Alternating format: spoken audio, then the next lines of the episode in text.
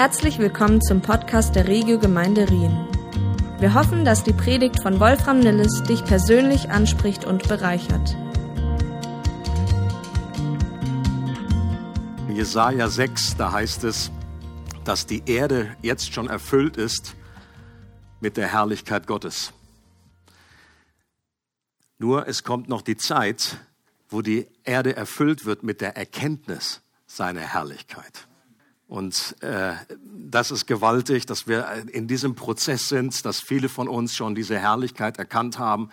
Und ich bin auch in meinem Leben unwahrscheinlich dankbar, äh, Herrlichkeit sehen zu dürfen, Gott erkannt zu haben als ein begehrenswertes Wesen, dem ich mein ganzes Leben ausliefern möchte. Ich möchte an der Stelle auch äh, die Zuschauer herzlich begrüßen, die online immer wieder zugeschaltet sind. Und es ist klasse, dass ihr mit dabei seid. Und dass wir also nicht nur hier vor Ort sind, sondern eben auch eine ganze äh, Online-Gemeinde noch haben. Natürlich auch viele von unserer Gemeinde, die das jetzt hier nicht geschafft haben. Wir befinden uns in einer Serie, ähm, die haben wir genannt Treasure. Es geht um einen Schatz. Und zwar dieser Schatz ist der Heilige Geist, der in gewöhnlichen Gefäßen, das heißt uns, lebt. Und äh, in dieses Spannung Spannungsfeld, das ist unwahrscheinlich spannend. Es geht in dieser Serie darum, den Heiligen Geist als Person besser kennenzulernen ähm, und verschiedene Facetten seines Wesens und Wirkens zu entdecken um eine tiefere Gemeinschaft mit ihm in unserem Alltag zu erleben. Ich persönlich bin der Überzeugung, wir sind der Überzeugung, dass da ganz viel Luft nach oben noch ist, dass es da noch ganz viel zu entdecken gibt, dass man den Geist Gottes im Alltag, bei der Arbeit, da wo du zu Hause bist, in all den, egal was für Umstände es gibt, dass einer immer da ist, der unser Helfer ist, der unser Tröster ist, der unser Beistand ist, dass der uns so nah sein möchte, wie Jesus damals den Jüngern Jüngern nah gewesen ist und der Geist Gottes sogar noch näher ist. Er lebt in uns. Und deswegen bin ich begeistert, mich diesem Thema immer wieder zu widmen. Ähm, der zweite Teil meiner letzten Predigt über den Geist des Gebetes, das, der kommt nächsten Sonntag. Das habe ich verschoben.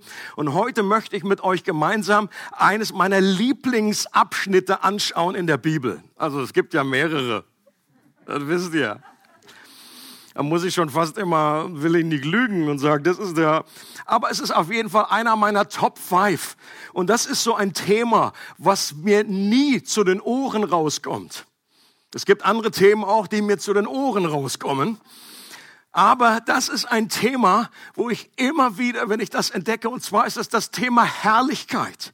Es geht um den Geist der Herrlichkeit und einen Abschnitt, ähm, den wir uns gemeinsam anschauen. 2. Korinther Kapitel 3, Verse 15 bis 18. Ihr könnt es mitlesen. Dann heißt es jedes Mal, wenn aus dem Gesetz des Mose vorgelesen wird, liegt also eine Decke auf ihren Herzen. Daran hat sich bis heute nichts geändert. Doch jedes Mal, wenn jemand sich dem Herrn zuwendet, wird die Decke entfernt. Der Herr aber ist der Geist. Wo aber der Geist des Herrn ist, ist Freiheit. Wir alle aber schauen mit aufgedecktem Angesicht die Herrlichkeit des Herrn an und werden so oder dadurch verwandelt in dasselbe Bild von Herrlichkeit zu Herrlichkeit, wie es vom Herrn, dem Geist, geschieht. Und ich finde, das ist die Worte alleine schon. Und dieses Wort Herrlichkeit, das begeistert mich, das fasziniert mich, weil sich dahinter so viel versteckt. Und damit sich das Aroma von so einem Bibelabschnitt gut entfalten kann, müssen wir an ihm reiben wie an einem Kräutlein.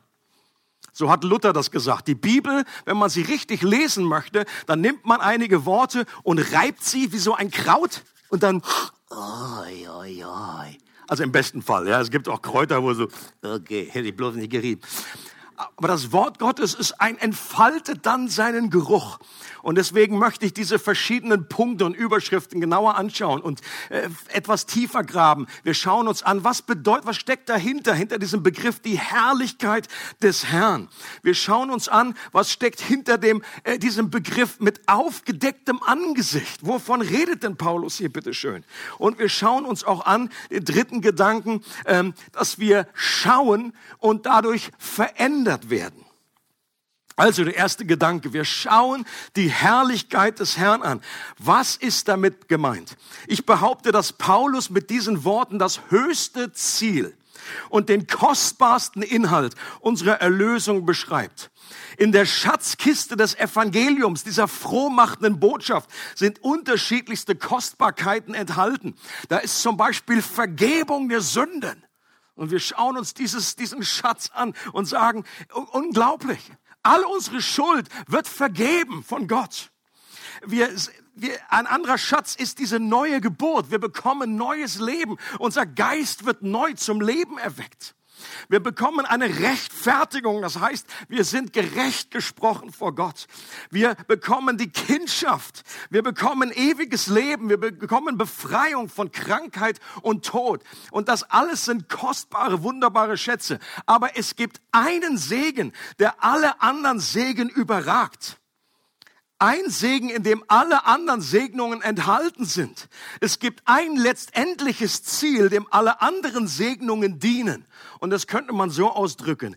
Die Herrlichkeit Gottes im Angesicht Jesu Christi zu sehen und sich daran zu erfreuen. Ich sag's nochmal und dann dürft ihr auch innerlich reagieren. Ist nicht verboten, wir dürfen nur nicht singen. Ihr dürft reagieren.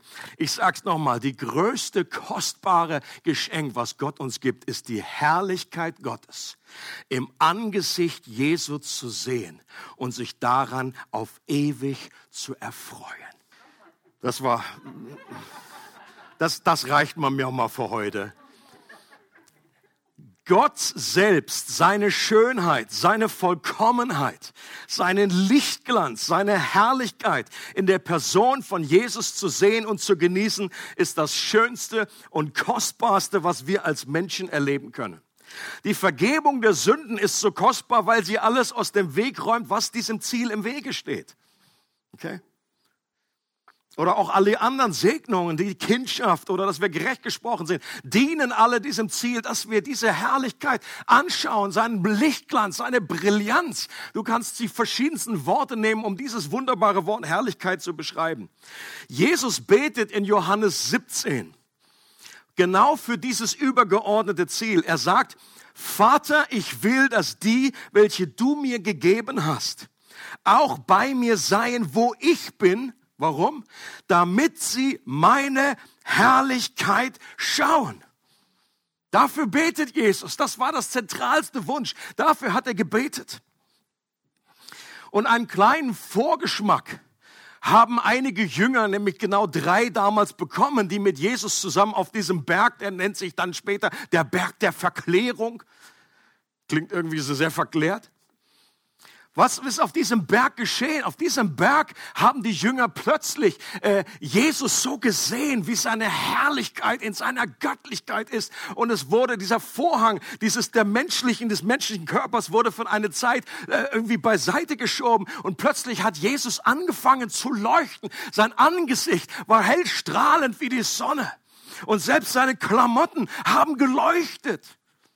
Der war wie aus Neon oder wie auch immer, aber auf jeden Fall war das ein unglaublich beeindruckender äh, äh, Moment und ich glaube, die Jünger, die haben Petrus, Jakobus und Johannes, die haben das Erleben nicht vergessen. Und Petrus war so überrascht und er war so äh, völlig in so einem Art Koma, Wachkoma, dass er dann selber irgendwie Quatsch erzählt hat. Das heißt dann so schön, er wusste selber nicht, was er redet. Er hat da irgendwas rumgestottert, hat gesagt, komm, lass uns irgendwie eine Hütte bauen, komm, wir machen Zelte. In uns Menschen steckt eine Sehnsucht nach Schönheit, nach Herrlichkeit. Ich finde das unglaublich spannend. Wenn die, die große Frage ist doch, warum haben wir das als Menschen? Wenn es keinen Gott gibt, dann ist zumindest diese Frage, muss man irgendwie beantworten. Warum steckt in allen Menschen, und das ist weltweit so, ein Verlangen oder eine Sicht nach Schönheit. Und wir können sehr wohl unterscheiden. Du musst jemand, der in Australien wohnt, der, der hat nicht eine komplett andere Sicht zur Schönheit. Äh, der sagt, der sieht sich nicht die Alpen und sagt, das ist ja ein Kackdreck da. Was ist denn das hier für komische Spitzen da? Zuckerhüte. Die, wir finden das alle schön. Schönheit. Und wir wissen auch, was nicht schön ist. Und die große Frage ist, warum ist das so? Wir haben eine Sehnsucht nach Herrlichkeit in uns und deshalb genießen wir Sonnenuntergänge.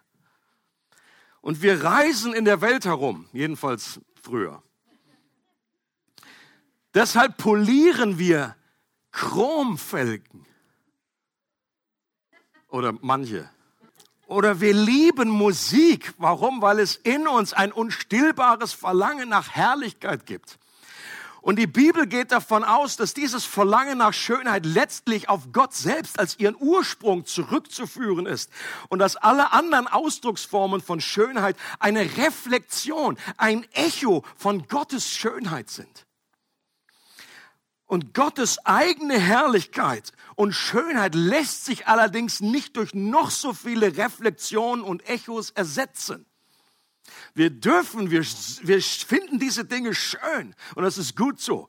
Nur das Problem, wie die Bibel beschreibt, das Problem der Menschheit ist, dass wir uns im Grunde der, der, dieser herrlichen Sonne den Rücken gekehrt haben, dem Ursprung den Rücken gekehrt haben und jetzt nur das Echo anschauen und das Echo anbeten, weil wir das andere nicht sehen.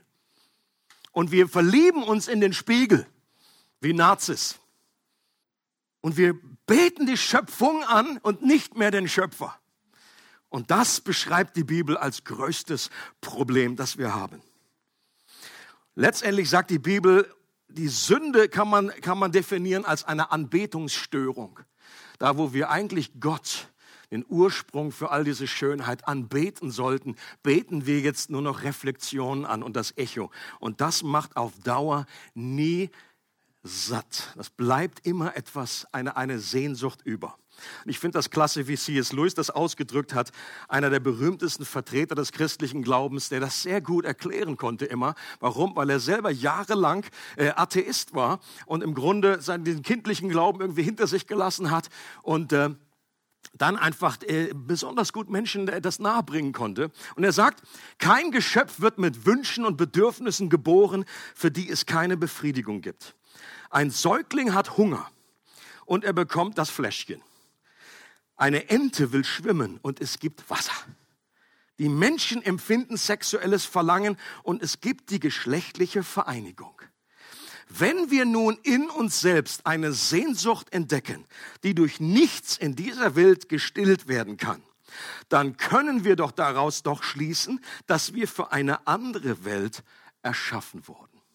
Sie ist, ist immer wieder gut für ein Zitat, auch wenn ich das schon öfter gebracht habe, I know. Aber ich, ich liebe das, wie ihr das ausdrückt. Da ist in uns eine Sehnsucht nach einer anderen Welt nach einem Happy End. Es gibt so schöne Schnulzen und Filme. Und ist, auch da ist die Frage, warum haben wir als Menschen immer ein Verlangen, dass am Schluss alles gut wird? Wenn du mal einen Film hast ohne Happy End, dann ist gleich irgendwie so, Alter, was denn das denn? Was hat der Typ geraucht? Wir wollen ein Happy End. Wir wollen, dass zum Schluss der Prinz die Prinzessin kriegt. dass der Böse besiegt wird. Wir, wir haben diese Sehnsucht nach einer heilen Welt. Zweiter Gedanke, wir schauen mit aufgedecktem Angesicht. Was bedeutet das? Ich warte ja noch darauf, bis im Netz mal irgendwie jemand darauf kommt, dass das irgendwie ein prophetischer Hinweis darauf ist, dass wir als Christen jetzt gar keine Masken mehr tragen müssen. Mit aufgedecktem Angesicht. Da warte ich noch drauf. Es würde mich auch nicht überraschen, weil ich, wenn ich im Netz mich umschaue, manchmal einfach, ist einfach so viel Fremdschämen ist angesagt. Ich bin manchmal erschüttert, was da einfach im Namen des Christentums rausgehauen wird für theologische Dünnbrettbohrer. Da werden Dinge aus dem Zusammenhang genommen. Deswegen sage ich, würde mich das nicht wundern, wenn jemand sagt, ja, hier steht's doch, das war doch, hat damals schon äh, der Herr prophezeit, dass wir eines Tages mal Freiheit weg mit der Maske.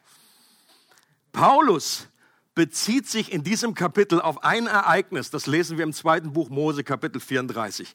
Als Mose auf dem Berg Sinai so lang in der Gegenwart Gottes war, dass sein eigenes Angesicht angefangen hat zu leuchten. Das hat also diese Herrlichkeit irgendwie aufgesaugt. Und dann kam er runter und er war sich dessen selber sicherlich nicht bewusst, bis er dann einfach das entsetzte Gesicht seines Bruders Aaron gesehen hat und auch andere Leiter dem Volk Israel, die sich fast in die Hose gemacht haben, als sie Mose zurück, äh, und die wussten, sie sind ausge, haben gesagt, ah, bleib weg, geh weg. Geh weg, was ist los mit dir? Still, mach den Stecker raus. Was ist los? Warum leuchtest du? Die hatten Angst. Und es steht zwar nicht in der Bibel, also und also eben, was, was in der Bibel steht, ist, dass daraufhin hat Mose sich entschlossen und hat gesagt, okay, ich, ich werde ein Tuch vor mein Gesicht hängen. Und Leute, das muss man sich vorstellen, wie Mose geht einfach mit die, wie, ich meine, das sieht jetzt schon schräg aus mit den Masken, aber Mose, stell dir Mose vor mit irgendwie so, vielleicht hat er hier noch wie so Rollladen so. Und läuft der Mose mit diesem Tuch rum. Ah, I don't know. Auch wenn es nicht in der Bibel steht, hat vielleicht auch seine Frau, jedes Mal, wenn ich die Stelle lese, kann ich mir vorstellen, ich denke dann immer, mein Comic-Verstand rastet dann immer ein bisschen, läuft dann immer etwas voran und ich stelle mir vor, wie das im Alltag ausgesehen hat. Okay? Und ich kann mir vorstellen, dass auch Moses Frau bei der Entscheidung noch etwas nachgeholfen hat, dieses Ding über sein Gesicht zu machen, weil sie einige Nächte lang nicht schlafen konnte, weil es im Zelt nie richtig dunkel wurde. Und wenn dann Moses Frau gesagt hat, Mose, mach das Licht aus, Schatzi, das Licht ist aus. Mach wieder das Ding über dein Gesicht. Ich kann nicht mehr schlafen. Also, aber das, das ist nur meine Fantasie und das steht nicht wirklich in der Schrift. Was aber in der Schrift steht, ist ein weiterer Grund, warum Mose die Decke weiterhin trug, das steht nämlich dort in demselben Kapitel in 2. Korinther 3. Mose bedeckte sein Angesicht, damit die anderen nicht sehen, dass das Leuchten auf seinem Gesicht weniger wurde und verblasste, dass diese Herrlichkeit verschwand. Und das finde ich interessant. Und auch in der Gemeinde in Korinth, an die Paulus ja schreibt, wie in vielen damaligen Gemeinden gab es falsche Lehrer, die die Christen wieder dazu ermutigen wollten, sich dem alten Bund zuzuwenden und sich wieder mehr an dem Gesetz zu orientieren. Wenn ihr euch noch erinnert, im Galaterbrief war das eins der großen Themen, dass dann immer wieder gesagt wurde, ja, es ist ja schön mit diesem Jesus und so weiter, den nehmen wir noch irgendwie mit, den Teil von dem alten Bund. Ähm, aber eigentlich müssen wir jetzt das Gesetz behalten, äh, äh, einhalten und uns beschneiden lassen und all diese Dinge. Und deshalb vergleicht Paulus an dieser Stelle den alten Bund, der durch Mose repräsentiert wurde, mit dem neuen Bund, der durch Jesus repräsentiert wird. Und Paulus sagt, dass der alte Bund des Buchstabens letztendlich kein Leben, sondern Verdammnis und Tod hervorbringt. Warum? Weil Gebote und Gesetze, die nur von außen an uns herangetragen werden, keine Herzensveränderung von innen hervorbringen können. Da fühlt man sich immer nur verdammt. Da ist immer nur die Latte, aber du wirst es nie schaffen. Du kannst es nicht schaffen, die Gebote zu erfüllen. Das, das Problem liegt nicht in den Geboten, das Problem liegt in unseren Herzen. Aber sogar der alte Bund hatte eine gewisse Herrlichkeit, die allerdings verblasste, sagt Paulus.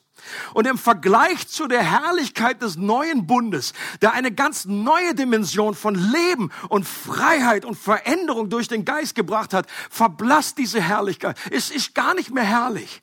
Im Unterschied, er sagt, Leute, schaut euch diese unterschiedlichen Herrlichkeiten an. Äh, bei Mose, da ist das verblasst und weniger geworden. Aber wenn wir auf Jesu Angesicht schauen.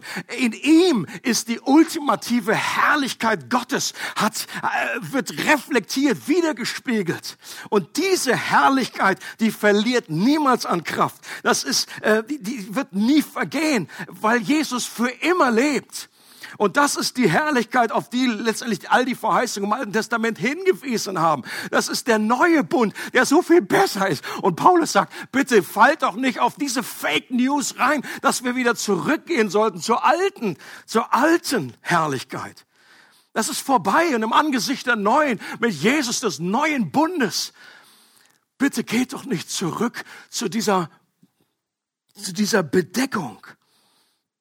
Und dann nimmt Paulus auch das Bild der Decke auf, die hier über dem Angesicht von Mose lag, und vergleicht das mit der Situation der damaligen Juden und sagt, dass jedes Mal, wenn in einer Synagoge das Alte Testament vorgelesen wird, dann liegt auch so eine Decke über ihrem Herzen. Ihr Sinn ist verdunkelt und diese Decke wird nur dadurch entfernt, wenn sie sich Christus zuwenden. Und Paulus sagt, das ist so, das ist so dramatisch und das ist so tragisch. Und das war damals auch, als Jesus als Mensch auf der Erde war. Da heißt es am Anfang vom Johannesevangelium, das Wort wurde Fleisch und wohnte unter uns und wir sahen seine Herrlichkeit. Und es spricht jetzt nicht von den nur drei, die jetzt wirklich seine Herrlichkeit so, sondern wir sehen seine Herrlichkeit auch mit den Augen des Herzens. Als Jesus Wunder getan hat, in der Art und Weise, wie Jesus geredet hat. Menschen konnten erkennen, dass er der Sohn Gottes ist. Aber viele standen ihm direkt gegenüber und haben diese Herrlichkeit nicht erkannt. Die Tatsache, dass er am Kreuz gestorben ist, zeugt davon, dass viele Menschen das nicht gesehen haben. Die haben äh, diese Herrlichkeit nicht in ihm gesehen. Und Paulus sagt, das hat etwas mit diesem, mit diesem Vorhang, mit dieser Bedeckung über unseren Herzen zu tun. Dann heißt es, wo aber der Geist des Herrn ist, da ist Freiheit. Und die Freiheit, von der Paulus in diesem Zusammenhang redet, ist die Freiheit des neuen Bundes, der so viel besser und herrlicher ist als der alte Bund. Ein, ein bedecktes Angesicht steht in diesem Vergleich für Scham, für Unfreiheit dass Mose das irgendwie, dass das zugedeckt wurde, ähm, dass man sich schämt dafür, dass man eigentlich äh, die, die, die, den Willen Gottes sieht, in den Geboten offenbart, aber eigentlich immer zu kurz hüpft oder irgendwie unter einem Ziel vorbeischießt oder diese Latte, dieses, diesen Anspruch nie erfüllen kann. Das führt immer zu Scham, das führt immer zur Unfreiheit. Die Bibel sagt, wir waren versklavt unter die Sünde. Das Gute, was wir tun wollen, das können wir nicht tun, sondern das Böse, das wir nicht wollen, das tun wir. Aber das aufgedeckte Angesicht bedeutet Zuversicht und Freiheit, weil wir jetzt ohne Furcht mit Kühnheit in Gottes Gegenwart kommen können. Es ist jetzt wegen Jesus keine Verdammnis mehr für die, die mit ihm im Glauben verbunden sind. Und jetzt sind wir gerecht gesprochen und Gott kann uns helfen, durch seinen Geist von innen her seinen Willen zu tun. Ein Riesenunterschied. Und einige Verse weiter beschreibt Paulus, wie das nicht nur die Juden damals, sondern auch wir heute erleben können. Und dann heißt es in 2. Korinther 4, Vers 6, denn derselbe Gott, der gesagt hat, aus Finsternis soll Licht hervorstrahlen, der hat es auch in unseren Herzen hell werden lassen, sodass wir in der Person von Jesus Christus den vollen Glanz von Gottes Herrlichkeit erkennen. Und hier beschreibt Paulus das Wunder, das geschieht, wenn ein Mensch zum Glauben kommt. Und das gilt heute noch genauso wie damals, ob dann damals ein Jude sich bekehrt hat. Die ersten Christen waren ja in den meisten Fällen Juden. Aber das ist noch vom Prinzip her heute dasselbe. Und viele von euch, die, das, die hier sitzen, die, ihr habt das erlebt. Oder jeder, eigentlich jeder Christ hat das im Prinzip erlebt. Unser natürlicher Sinn ist verstockt, sagt die Bibel. Da liegt eine Decke über unserem Herzen und unserem Sinn. Wir sind blind gegenüber Gottes Herrlichkeit. Wir sehen das einfach nicht. Wir sehen vielleicht die Natur und sagen, das ist herrlich. Wir sehen das, aber wir sehen nicht Gott als herrlich. Aber der Gott, der am Anfang der Schöpfung gesprochen hat, es werde Licht, der kann und will auch heute noch in die Dunkelheit unseres Herzens sprechen und Licht anmachen die Lampe anknipsen. Und egal, ob das spektakulär oder weniger spektakulär geschieht, das Prinzip ist immer dasselbe. Die Decke über unserem Herzen wird weggezogen und Gott öffnet unser Herz, damit genügend Licht hineinströmt und plötzlich erkennen wir die Herrlichkeit Gottes im Angesicht Jesu und wir sehen, dass er begehrenswert ist und wenden uns ihm freiwillig zu. Und dieses Wunder, das kann eigentlich nur Gott bewirken. Und ich plädiere immer sehr stark dafür, dass wir das als ein Wunder zelebrieren. Jedes Mal, wenn ein Mensch zum Glauben kommt. Wenn du zum Glauben gekommen bist, äh, bitte sag mir nie, dass du noch nie ein Wunder erlebt hast. Es gibt kein größeres Wunder als das, dass, in, dass diese Decke weggezogen wurde, dass du plötzlich die Herrlichkeit Gottes erkannt hast, dass du dich ihm zugewandt hast. Das wäre ohne Gottes Eingreifen niemals passiert. Und Paulus hat das buchstäblich erlebt, wie Licht anging in seinem Leben. Wir erinnern uns, er war unterwegs nach Damaskus auf dem whatever, äh, äh, Esel oder mit Esel oder nicht Esel. Und plötzlich war mitten am Tag, heißt es, kam ein Lichtstrahl vom Himmel. Und es war heller als die Sonne. Und die Sonne verblasste in ihrer Herrlichkeit gegenüber dieser Herrlichkeit. Und dann hört er ein Reden und sagt, äh, und das war so grell, dass er sogar erblindet ist für eine Zeit lang. Und dann hört er eine Stimme, die sagt, Saul, Saul, was verfolgst du mich? Und Paulus war damals der hingegebenste Pharisäer, den man sich vorstellen kann. Wenn es jemand religiös war, dann war der das hoch zehn. Und er war für das Judentum unglaublich radikal unterwegs. Und dieser neue Jesus, von dem da alle redeten, das war für ihn einfach ein Irrlehrer, es war eine Sekte. Und er, er war dabei, alle, die jetzt an diesen Christus glauben, äh, äh, zu verfolgen, einzusammeln, ins Gefängnis zu schleppen und sogar zu töten. Und plötzlich sagt diese Stimme, Saul, Saul, was verfolgst du mich? Und er sagt, wer bist du? Wer bist du, Herr? Und in dem Moment ist bei ihm, hat ein, ein Prozess angefangen, das in, ist interessant ist. Einerseits, die äußeren Augen sind zugegangen und gleichzeitig sind die inneren aufgegangen. Gott hat ein Wunder geschenkt an diesem Mann. Und ich glaube, was Paulus erlebt hat in so spektakulärer Art und Weise, das erleben wir alle auch. Ne? Aber das, das muss nicht so spektakulär sein. Aber vom Prinzip her ist das genau dasselbe. Gott macht die Augen unseres Herzens auf und wir sehen die Herrlichkeit Gottes im Angesicht. Wir finden Jesus als herrlich. Und ich kenne in meinem Leben, weiß ich noch den Unterschied. Für mich war Jesus schon immer irgendwie eine Figur, mein ganzes Leben. Ich bin katholisch aufgewachsen. Das war schon immer da irgendwie. Jesus und Gott und so weiter. Aber ich weiß genau den Unterschied, dass das irgendwie für mich überhaupt nicht attraktiv war. Das war irgendwie, äh, da, da war alles andere war irgendwie spannender als das. Und heute geht es mir genau andersrum. Es gibt nichts, was ich mehr begehre, als Gott und seine Herrlichkeit zu erleben in, in, in meinem Leben. Und wir, Leute, wir können das Wunder nicht ohne Gott vollbringen.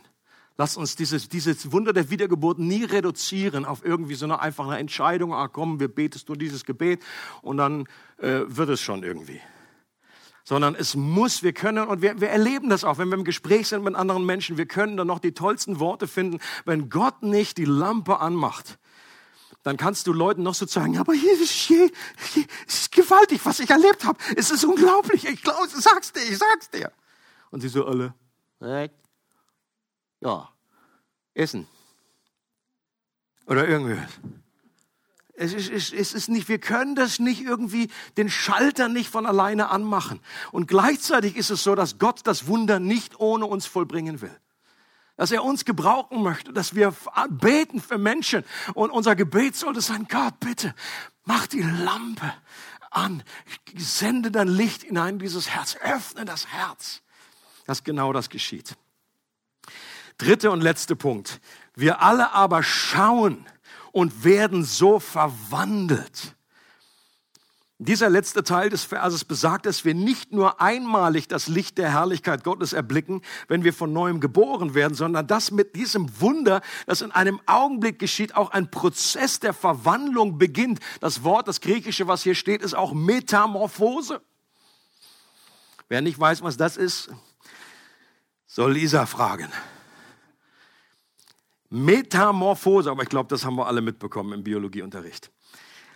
Und diese Metamorphose, diese Umgestaltung, die geschieht schrittweise. Deswegen wird hier gesagt, von einer Herrlichkeit zur anderen Herrlichkeit. Und solange wir hier auf dieser Erde sind, werden wir diese Veränderung erleben. Und das Ziel ist eines Tages, von Angesicht zu Angesicht, das Vollkommene, die Herrlichkeit Gottes im Angesicht Jesu zu sehen. Und das ist das höchste Ziel und das Beste, was es gibt. Und Leute, gerade in dieser Zeit brauchen wir Fokus. Das war auch immer wieder das Wort, was wir gehört haben. Die Bibel sagt uns, wir sollen nicht weltfremd sein und irgendwie Kopf in den Sand stecken und sagen, ah, jetzt schalte ich einfach alles ab. Ich will mich überhaupt nicht mehr informieren. Es gibt einfach gar nichts mehr. Ich bin, das ist, die, das ist diese super fromme Variante. Ja, sich einfach ausklinken, sich irgendwie nur irgendwie ein Kloster zurückziehen und dann überhaupt nichts mehr mit dieser Welt zu tun haben wollen. Ich glaube, das ist nicht richtig. Wir sind in dieser Welt, aber wir sind nicht von dieser Welt. Und die Bibel ruft uns aus, auf, Kolosser 3 sagt, trachtet nach dem, was oben ist, nicht nach dem, was auf dieser Erde ist. Und ich glaube, wir müssen wirklich sehr, sehr aufpassen, was wir anschauen, was uns letztendlich Herrlichkeit offenbart. Ich meine, ich gucke selber auch gern Fernsehen oder Netflix oder irgendwas. Das ist auch grundsätzlich jetzt nicht das große Thema. Das war vor zig Jahren so, oh, da darf der Christ überhaupt nicht. Christ darf nicht ins Kino gehen. Christ, Christ darf überhaupt nichts, was Spaß macht. Christ muss immer so aussehen, als würde er auf der Zitrone lutschen den ganzen Tag. Heiligkeit ist immer nur irgendwie miesepeterig. Die Freude am Herrn ist unsere Stärke. Und gleichzeitig weiß ich aber auch, wenn ich stundenlang nur eine Serie nach der anderen gucke, dann ist, bin ich hinterher nicht wahnsinnig begeistert dafür die Herrlichkeit des Herrn. Das weiß ich auch. Habe ich schon festgestellt sondern einfach, dass wir selektieren, dass wir aufpassen, was wir aufnehmen, auf was wir schauen. Und diesen Prozess, den die Bibel Heiligung nennt, den können wir auch nicht alleine produzieren. Auch das geschieht durch den Herrn, der der Geist ist. Und gleichzeitig ist dieser Prozess kein Selbstläufer und setzt unsere Beteiligung voraus. Wir werden in dem Maß verändert, in dem wir etwas anschauen etwas sehen, unser Blick bewusst auf etwas richten, und zwar auf die Herrlichkeit des Herrn. Und das ist übrigens der Bibelvers, aus dem ich mein äh, Motto immer wieder bringe. Äh, wir werden, äh, Veränderung findet nicht durch vermehrte Anstrengung statt, sondern durch vermehrte Anschauung. Wir schauen aber mit aufgedecktem Angesicht die Herrlichkeit des Herrn und werden dadurch verändert von einer Herrlichkeit zur anderen. Ganz zum Schluss noch ganz kurz, wenn das unser höchstes Ziel ist, dann sollten wir alles, was wir tun und was gute Übungen, was gute Routinen sind, auch in einem christlichen Leben, immer wieder durchchecken und sagen, vom Ende her denken und sagen, die Bibel zu lesen als Christ ist gut, aber es ist nicht das elfte Gebot. Die Bibel einfach nur zu lesen, damit man ein gutes Gewissen hat, ist nicht Sinn der Übung, sondern wenn wir die Bibel lesen, sollen wir das mit dem Ziel tun, die Herrlichkeit des Herrn darin zu entdecken. Okay? So heißt John Owen sagt, die Herrlichkeit Christi ist die sehr kostbare Perle und die Bibel ist der Ozean, in den wir hineintauchen, um sie zu finden. Also bitte tauch ein in dieses in diesen Ozean. Nimm dir die Bibel. Nimm dir, wenn du das noch nicht regelmäßig machst, es gibt nie zu spät als Christ damit anzufangen. Nimm dir Abschnitte, lies, äh, wenn es nur ein Kapitel ist, aber tauch ein und bitte den Geist Gottes, dir die Herrlichkeit Gottes dadurch zu zeigen. Oder wenn wir gemeinsam beten, das als letztes Bild. Ähm, wenn, wenn es um Gemeinschaft geht, dann denke ich immer wieder daran, wie, wie C.S. Lewis das ausgedrückt hat. Er war mit zwei anderen Männern, hatten die so einen kleinen Huddle, so eine Männergruppe. Und äh, der eine war Tolkien. Den kennen wir von Herr der Ringe. So, und der andere hieß Charles. Und dann eines Tages ist äh, Charles gestorben. Und dann sagt C.S. Lewis, drückt es so aus und sagt, jetzt, wo Charles weg ist, habe ich ja eigentlich mehr Ach, da ist es ja. Ich dachte, das hätte es gelöscht. Also, auch wenn ich Ronald für mich selbst habe, jetzt wo Charles weg ist, habe ich nicht etwa mehr, sondern tatsächlich weniger von Ronald. Das lässt sich auch auf unsere Beziehung zu Gott beziehen. Was er damit sagt, ist, es braucht immer mehrere Perspektiven, Perspektiven, um eine ganze Person hervorzubringen. Versteht ihr? Und obwohl er jetzt eigentlich mehr Zeit hatte mit nur einer Person, hat er doch jetzt weniger eigentlich von ihm gehabt, weil die andere Perspektive fehlte. Ich vergleiche das immer mit dem Matterhorn. Wenn du nur von einer Seite schaust, dann fehlt dir die andere Seite. Dir fehlt die Seite vom Süden, vom Osten, vom Westen. Und das ist Gemeinschaft. Wenn wir in Connect-Gruppen sind, wir brauchen, um Gottes Herrlichkeit zu sehen, brauchen wir einander. Ich brauche deine Perspektive. Ich brauche deine Perspektive. Ich, meine Perspektive allein reicht nicht aus. Und deswegen ist es umso besser. Und das ist echte christliche Gemeinschaft. Bei Gemeinschaft geht es mehr als um Chipsfressen zusammen. Und ein Tierchen trinken. Echte christliche Gemeinschaft fängt da an, wo wir einander zuhören und sagen, wie ist das in deinem Leben? Wie, wie, was lebst du mit Gott? Und dasselbe ist auch beim Gebet. Wir Gebetsgemeinschaft. Leute, es ist, wenn du noch nicht eingestiegen bist in unsere Gebetsinitiative, auch da ist noch nicht zu spät. Du darfst jederzeit dazukommen. Und das Beste, was man erlebt, ist, wie man selber gestärkt wird, wenn jemand anders betet. Weil das, das motiviert dich wiederum, das baut dich auf. Und deswegen herzlich eingeladen. Vielleicht machst du das schon mit deinem Partner oder so, aber komm mit rein in die Zoom-Gebete und wir wollen einfach uns einüben, unseren Blick aufzurichten und Gottes Herrlichkeit mehr und mehr zu erbitten und den Geist Gottes einzuladen. Gott, hilf uns dabei.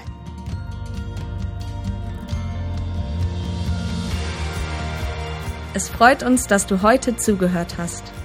Für weitere Predigten, Informationen und Events besuche unsere Gemeindewebseite www.regiogemeinde.ch.